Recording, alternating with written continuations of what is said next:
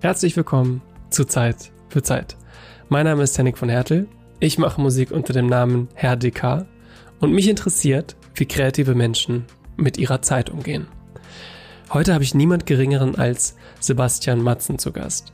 Sebastian Matzen ist Sänger der Band Matzen und einer von drei Bandbrüdern. 2005 erschienen sie auf der Bildfläche der deutschen Musikszene und sind seitdem konstant erfolgreich, spielen große Konzerte und noch viel größere Festivals. Daneben veröffentlichte er ein Soloalbum und kollaborierte mit vielen weiteren KünstlerInnen.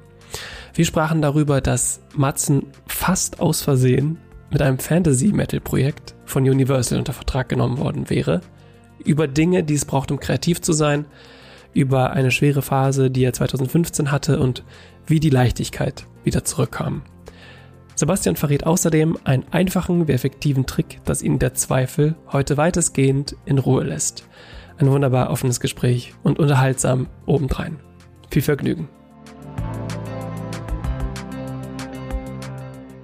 Lieber Sebastian, freut mich, dass du dabei bist. Freut mich auch. Hallo Henning. Wie sah dein Tag bisher aus? Ich habe ausgeschlafen. Ich bin ja über 40 und ich glaube, da ist es so ein bisschen oft so bei Leuten, dass die relativ früh aufwachen. Also egal, wann ich schlafen gehe. Ich war gestern Abend bei Freunden, habe ein paar Gläser Weißwein getrunken, dachte eigentlich, dann schlafe ich wie ein Murmeltier. Und dann bin ich aber doch wieder so um fünf aufgewacht. Und dann, dann höre ich mir gerade äh, Soloalbum nochmal an von Benjamin von Stuttgart-Barre, weil ich gucken wollte, wie das gealtert ist. Mhm. Und das, und dann stelle ich mir einen Timer und penne dann wieder ein dazu, weil ich finde, dass, dass der eine beruhigende Stimme hat. Dann habe ich mir einen Kaffee irgendwann gemacht, habe mich auf den Balkon gesetzt. Ich bin ja auch hier in Berlin, hier ist ja schönes Wetter heute. Und dann habe ich einen Spaziergang gemacht und eingekauft, weil ich heute für meine Freundin und mich Spargel kochen werde. Und das ist auch immer ein Ereignis, auf das ich mich sehr freue. Kochen und auch einkaufen, alles, was damit zusammenhängt mit diesem Ereignis. Und viel mehr passiert heute eigentlich nicht. Ach doch, wir gehen noch auf ein Konzert heute Abend von ähm, Angela Augs. Ja. Ein toller Sänger. Ja, genau. Der spielt schön. in irgendeiner Galerie heute Abend. Da gehen wir hin. Ach, wie schön. Und wenn jetzt heute ein ganz normaler Dienstag wäre, was würde passieren? Also es gibt ja keine normalen Dienstage. Ich bin sowieso nicht so, dass ich feste Tagesabläufe habe oder so. Ich versuche immer ein bisschen Sport zu machen. Ich versuche vor allem bei gutem Wetter möglichst viel draußen zu sein. Ich versuche immer ein bisschen zu lesen, kochen, Freunde treffen, also ein Zeug. Und ansonsten habe ich keine Rituale oder so. Ich bin da, glaube ich, wirklich ein klassischer Künstler, mhm. der manchmal auch einfach in den Tag reinlebt und das genießt.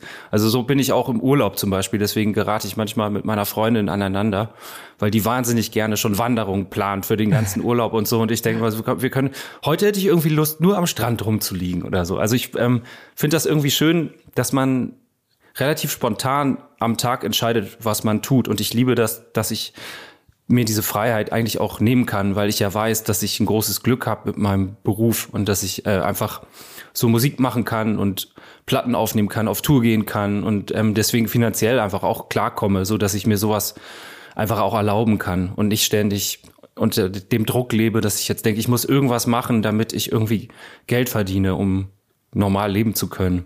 Das heißt, du hast diesen Stress mhm. im Nacken gar nicht, dass du denkst, oh, ich muss jetzt aber mal wieder einen Song schreiben, ah, da muss jetzt mal wieder was passieren.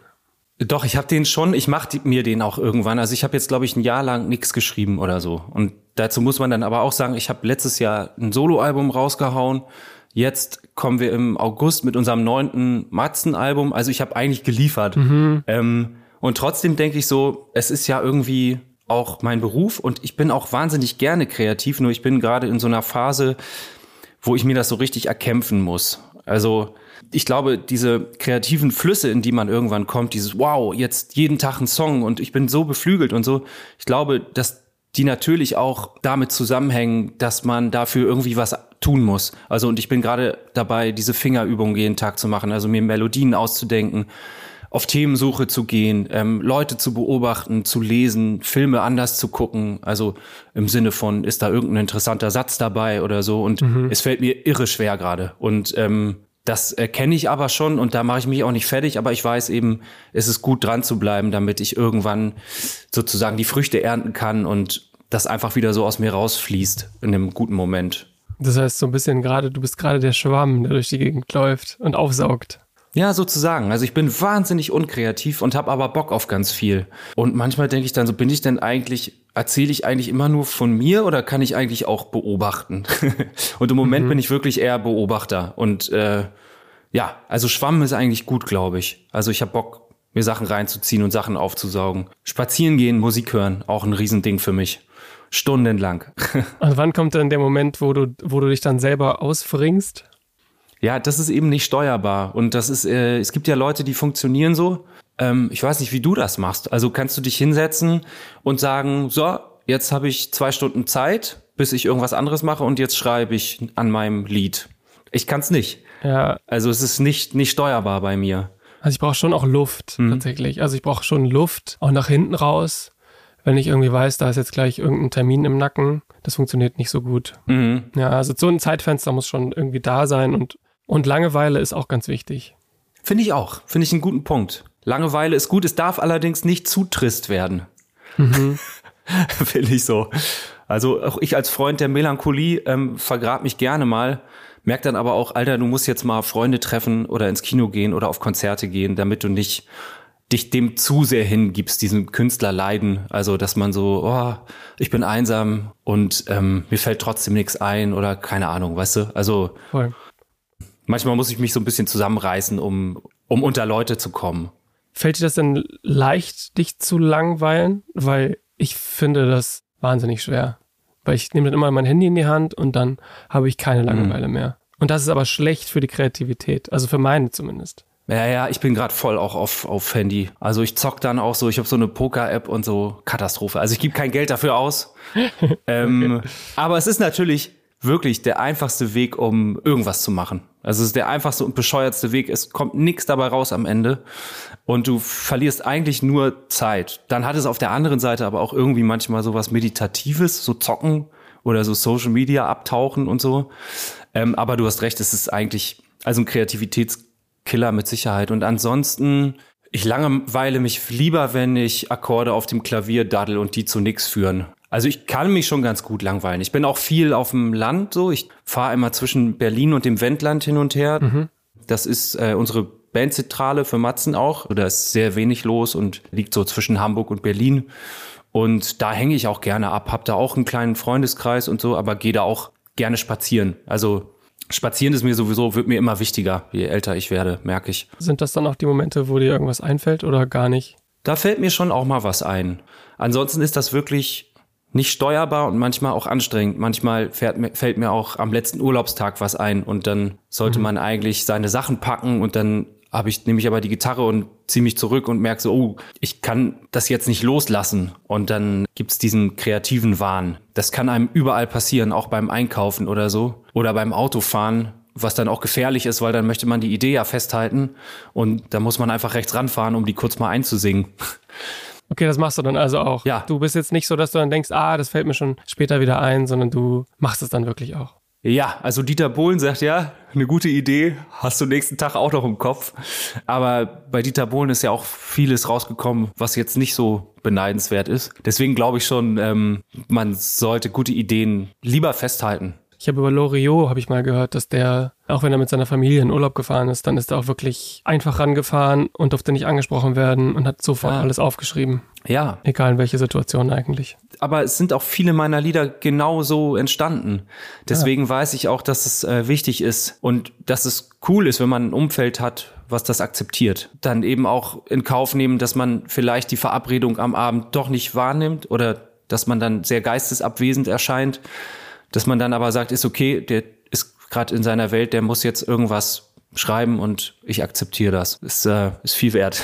Und wenn ihr dann in so einen Produktionsarrangement-Prozess kommt mit der Band, passiert das dann in Berlin oder fährst du dann auch aufs Wendland, ins Wendland? Wie sagt man da? Ins Wendland, ins, ins Wendland, ja. Ins Wendland, mhm. okay. Ist leider keine Insel, auch wenn es einem manchmal so erscheint.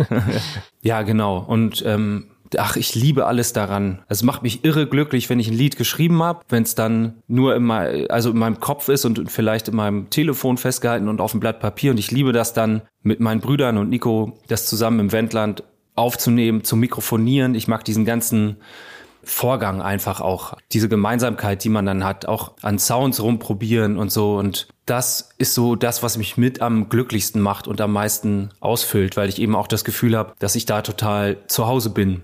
Und ähm, das ist genau, und dass am Ende was dabei rauskommt, das ist halt auch so schön.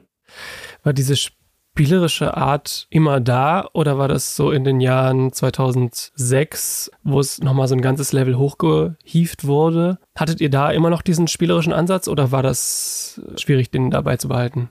Also wir sind ganz schön an unsere Grenzen gegangen zu der Zeit. Ähm, wir haben ja auch 2005 ein Album veröffentlicht, wie, wie gesagt, extrem viel gespielt direkt in dem Jahr. Und dann sind wir aber schon direkt wieder ins Studio gegangen und haben die Goodbye Logik aufgenommen, die dann ein Jahr später rauskam nach unserem Debüt, wo dann auch Du schreibst Geschichte drauf war und so. Und ich kann mich an vieles einfach gar nicht erinnern, weil wir da so losgerannt sind einfach.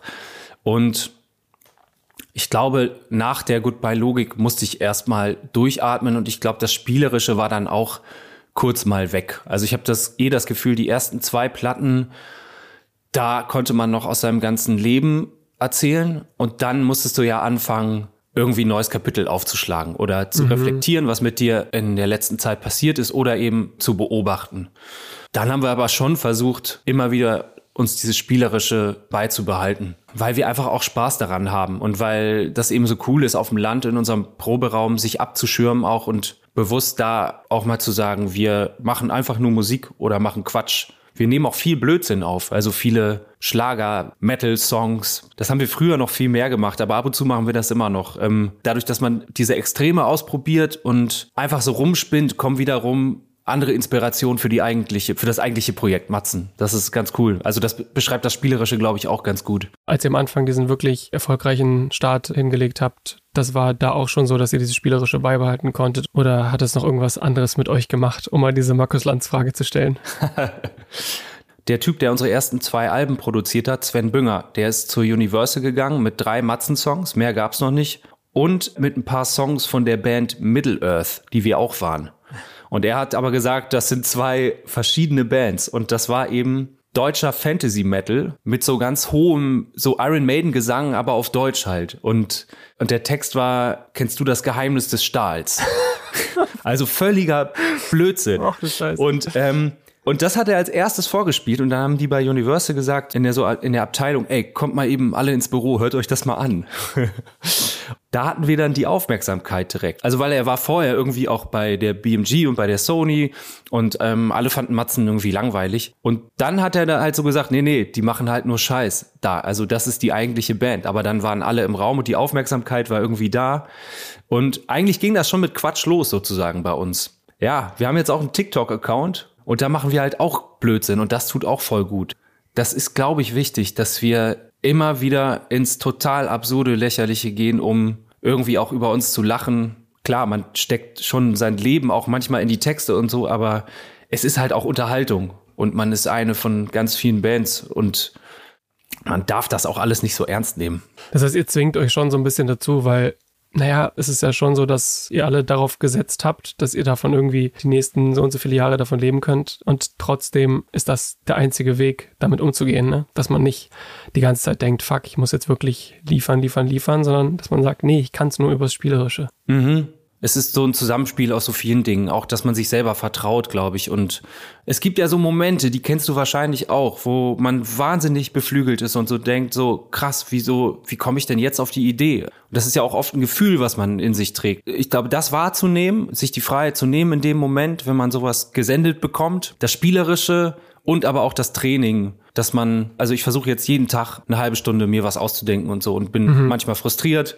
Manchmal denke ich, ist ganz cool und ich habe irgendwie tausend Sprachmemos mit Melodien und so. Und irgendwann mhm. fügt sich das aber alles zu einem Puzzle zusammen. Du hast die ganzen kleinen Teile und irgendwann ergibt es Sinn. Jetzt nach Album Nummer neun ist es halt auch normal, dass man noch mehr Geduld braucht, weil ja, ist halt bei allen so, die das länger machen, dass man sich immer mehr Zeit nimmt. Und zwar nicht, weil man das gerne möchte, sondern weil einem auch so schnell einfach nicht immer wieder irgendwas einfällt, was irgendwie auch okay ist. Ich würde einmal noch ganz kurz über eine nicht so leichte Phase sprechen mit dir. Du hattest so um 2015 rum, wenn ich richtig informiert bin. Absolut, äh, ja. Mit Angststörungen und Panikattacken zu kämpfen. Woher kam das? War dann die Leichtigkeit weg oder kam Selbstzweifel oder weißt du, woher das herkam?